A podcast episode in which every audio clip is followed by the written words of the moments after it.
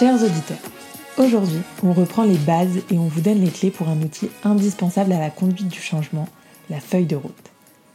La feuille de route, c'est ce qui va vous permettre de passer d'une simple idée de changement à un projet structuré. D'ailleurs, si vous voulez impressionner votre client, votre manager ou simplement votre audience, n'hésitez pas à leur citer Sénèque en disant Il n'y a pas de vent favorable pour celui qui ne sait pas où il va. Alors comment ça se passe? Un peu sur le même principe que la feuille de route pour le chef de projet, celle-ci doit être synthétique. Cependant, attention, la feuille de route du change ne peut pas être faite sans avoir préalablement réfléchi aux éléments structurants de votre projet. Des informations clés vont s'y trouver. Il vous faudra donc creuser et faire un véritable travail préparatoire pour trouver les réponses à vos questions. Après tout, c'est un peu comme une fiche de révision que vous allez écrire après avoir appris votre cours. Alors pour que l'exercice soit plus parlant, prenez une feuille à 4 que vous allez décomposer en deux parties. La première, celle du haut, va être contextuelle et comprendra principalement l'objectif, les ressources et l'environnement auquel vous faites face.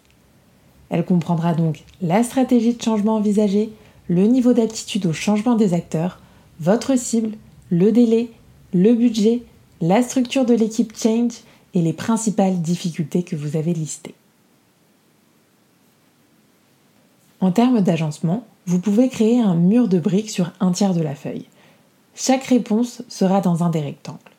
Je vous invite pour commencer à noter simplement les catégories et à prendre le temps ensuite de les remplir. Cette première partie vous permettra de retrouver facilement vos informations. Vous pouvez même utiliser de la couleur pour rendre votre feuille de route plus visuelle puisqu'elle aura vocation à être partagée. Alors reprenons ces éléments un à un. La stratégie de changement envisagée. Qu'est-ce que c'est? C'est tout simplement votre projet et l'objectif associé derrière. Pourquoi voulez-vous mener cette conduite du changement? Que cherchez-vous à atteindre? Le deuxième, le niveau d'aptitude au changement. Quelle est l'aptitude au changement des personnes qui vous entourent? Est-elle forte, moyenne, faible? Et c'est cette attribution que vous allez indiquer sur votre feuille. Pour cela, interrogez-vous sur le contexte. Comment le projet est-il perçu?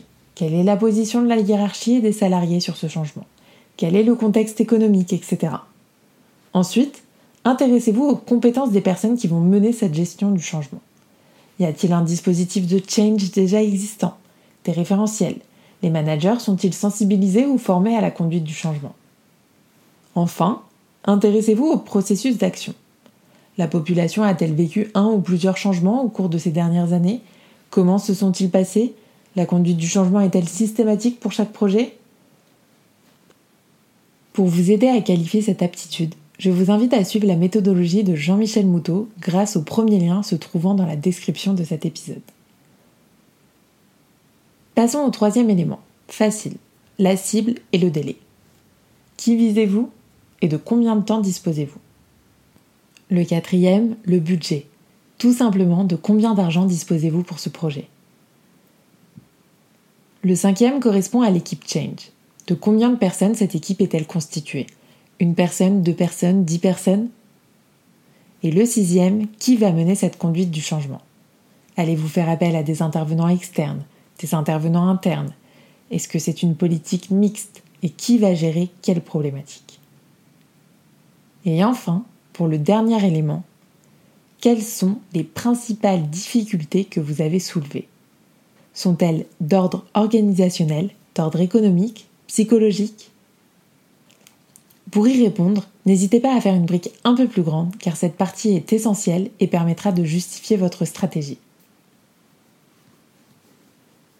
Ensuite, passons à la deuxième partie de votre feuille, celle qui sera plus opérationnelle et qui vous permettra de définir les étapes ainsi que les outils que vous allez mobiliser pour votre conduite du changement. Il prendra d'une certaine manière la forme d'un tableau et vous allez comprendre mon raisonnement juste après. À la manière d'une roadmap, commencez par dessiner grossièrement une flèche et divisez-la en fonction du nombre d'étapes que vous avez. Par exemple, vous pouvez en avoir quatre qui seront la phase de préparation, d'analyse, de réalisation et de lancement. Indiquez ensuite les dates et le temps que vous envisagez pour chaque étape. Prenons par exemple les plus classiques qui sont la communication, la formation et l'accompagnement. Trois grosses briques que vous allez mettre l'une en dessous de l'autre. Vous pouvez également ajouter une dernière brique, la gestion de la conduite du changement, qui, elle, sera plus transverse. Maintenant, arrêtez-vous et visualisez ce que vous avez sous les yeux. Vous avez désormais les colonnes de votre tableau, avec en abscisse vos étapes et en ordonnée vos leviers. Vous allez donc imaginer des cellules dans lesquelles vous allez définir les outils que vous avez sélectionnés comme les plus judicieux en fonction du levier et de l'étape de votre projet. Je m'explique. Par exemple, dans la phase de préparation qui datera de début février à fin mars, les livrables que vous allez créer pour la phase d'accompagnement, de communication et de formation seront les plans d'action, les plannings, la liste des tâches et la stratégie de conduite du changement. Pour la phase d'analyse, qui sera d'avril à mi-mai, la rubrique formation vous permettra de définir les besoins, les cibles, ainsi que les types de formation envisagés.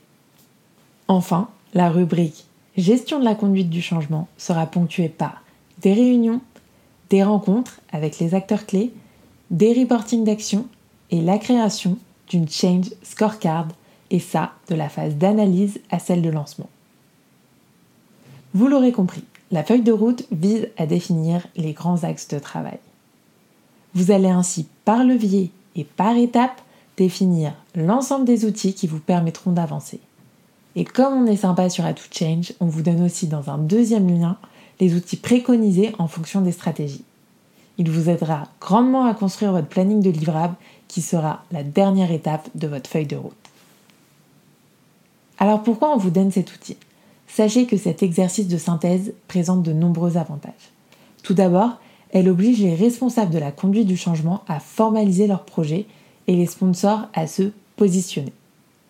C'est une bonne manière de répondre aux mauvaises langues qui disent que le change n'est pas concret, puisqu'ici vous avez une liste d'actions associée à un timing. Grossièrement, voyez ça comme un devis, puisque une fois accepté, il structurera votre projet tout au long de sa durée. D'ailleurs, lors de la présentation, n'hésitez pas à utiliser un format A3 pour donner plus de visibilité et de force à vos propositions. Un petit conseil cependant. Attention à ne pas s'enfermer dans le contenu de votre feuille de route. N'oubliez pas que celle-ci est rédigée au début, et comme tout projet, il va connaître des aléas qui vont le faire évoluer de manière timide ou drastique. Si cela arrive, pas d'inquiétude, c'est normal. Tout le but sera de la faire évoluer, de la réadapter et vous de vous adapter de manière permanente pour arriver aux objectifs fixés. Voilà, chers auditeurs, c'est déjà la fin de cet atout, mais je sais qu'on peut partir tranquille puisque toute l'équipe d'Atout Change est sûre qu'avec cet outil, vous avez désormais le cap pour vous permettre d'arriver à bon port. À bientôt!